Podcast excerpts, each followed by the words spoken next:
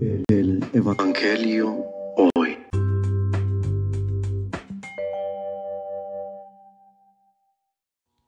Del Santo Evangelio según San Marcos. En aquel tiempo, cuando los discípulos iban con Jesús en la barca, se dieron cuenta de que se les había olvidado llevar pan. Solo tenían uno.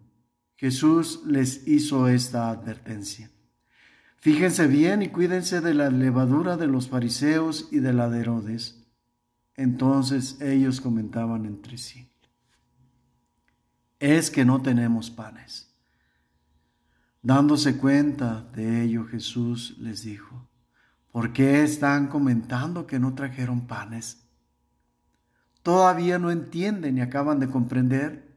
Tan embotada está su mente. ¿Por qué tienen ustedes ojos? Si no ven y oídos si no oyen? ¿No recuerdan cuántos canastos de sobras recogieron cuando repartí cinco panes entre cinco mil hombres? Ellos le contestaron doce y añadió, ¿y cuántos canastos de sobras recogieron cuando repartí siete panes entre cuatro mil? Le respondieron siete. Entonces él les dijo, y todavía no acaban de comprender. Palabra del Señor.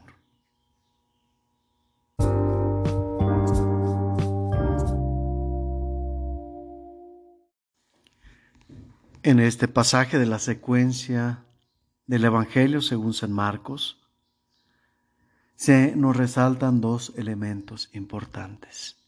Uno, los milagros de Jesús, que es el tinte y lo que resalta más San Marcos en todo su escrito del Evangelio. Y específicamente estos milagros están orientados a la multiplicación de los panes. Menciona dos de estas multiplicaciones como un suceso extraordinario, un milagro pues patente y latente entre la gente. Y por otra parte, de el error de los escribas, los fariseos, y hoy menciona incluso a Herodes. Jesús, en su tesón, en su intento, en su perseverancia por ayudarlos a salir de ese error, termina al final comprendiendo que jamás lo van a, a poder asimilar porque tienen demasiada centrada la atención en su ego en sus puestos, para ser claros. Esto nos sirve como un antecedente para comprender perfectamente la lección del día de hoy. Nuevamente está el recurso del pan. Los discípulos se dan cuenta con preocupación que solamente tienen uno.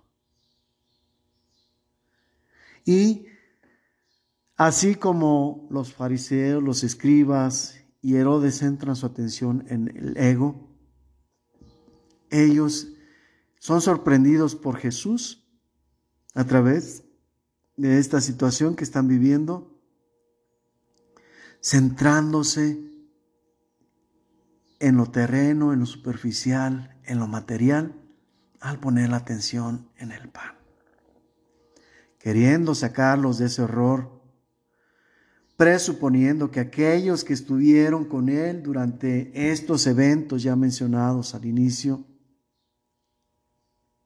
de esta reflexión van a tener ágilamente porque es algo que acaba de suceder y van a estar por lo menos movidos por esa inercia.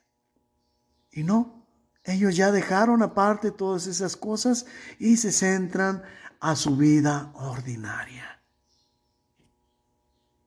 Jesús, con la intención de hacerlo reaccionar, les lanza esta advertencia. Cuídense de la levadura de los escribas y los fariseos. Es decir, de las influencias negativas. Aprendan de sus errores. No repitan las cosas que ellos repitieron porque ustedes están viviendo más de cerca esta enseñanza de Dios. Y Jesús ha comprendido que verdaderamente están abriendo su corazón a sus enseñanzas. Y lo natural es que haya frutos. La situación hoy. Y así nos puede pasar a nosotros. Estamos, sí, emocionados con las cosas de Dios, estamos tan a gusto. Y ese es precisamente el problema. Que por una parte, como decimos, nos dormimos en nuestros laureles y por otra parte, psicológicamente hablando, nos quedamos en nuestra zona de confort. Así como Dios ha ayudado, así como yo verdaderamente creo que Él puede todo, le dejamos todo a Él y no nos esforzamos y no ponemos en práctica en nosotros mismos la fe. O decimos en otros momentos, somos buenos para dar consejos, pero no los vivimos. Reflexión. Hay dos cosas muy concretas que está reprochando Jesús en este pasaje. El primero, que esos milagros que hizo con el pan los ven como algo fuera de ellos como aquel Jesús que está actuando con la gente. Tal vez ellos se están centrando y están pensando en la imagen de Jesús, porque ciertamente cuando nosotros tenemos una relación muy cercana con alguien importante, nos quedamos únicamente con sentirnos honrados de estar cerca de ellos, de ser sus parientes, de ser sus amigos, etc.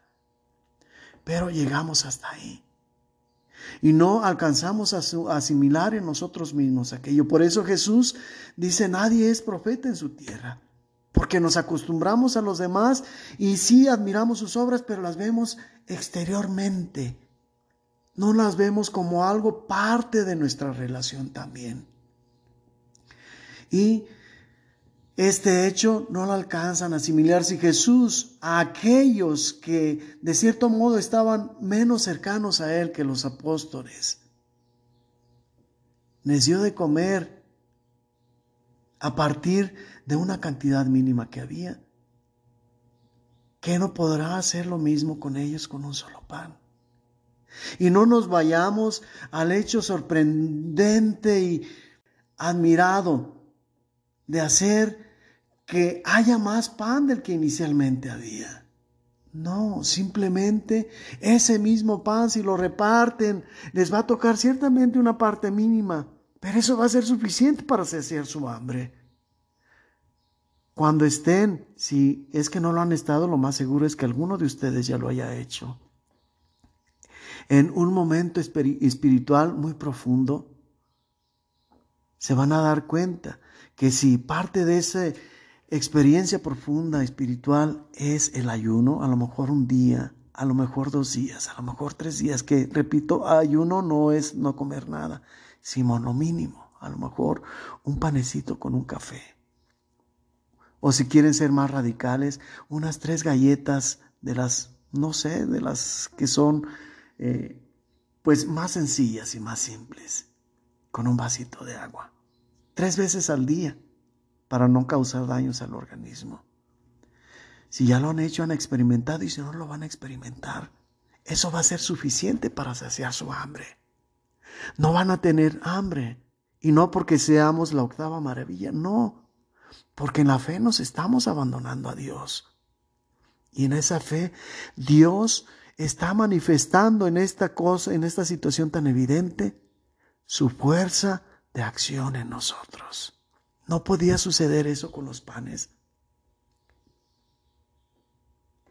Eso es una de las cosas que les está reprochando. Viendo, no alcanzan a ver y oyendo, no alcanzan a oír. Entonces, ¿para qué tienen sus ojos? ¿Para qué quieren los oídos? Pero por otro lado, que es lo más obvio, ellos piensan que están hablando del pan y no, no alcanzan a entender la comparación. No alcanzan a asimilar aquello que acaban de vivir y trasladarlo a la vivencia de hoy. Lo material no es lo importante, sino la enseñanza interior y más que eso, lo espiritual. Dios pues nos ayude a ser testigos de su fuerza y de su gracia, pero también a llevar esta a nuestra propia vida para de esta manera llevarla a los demás.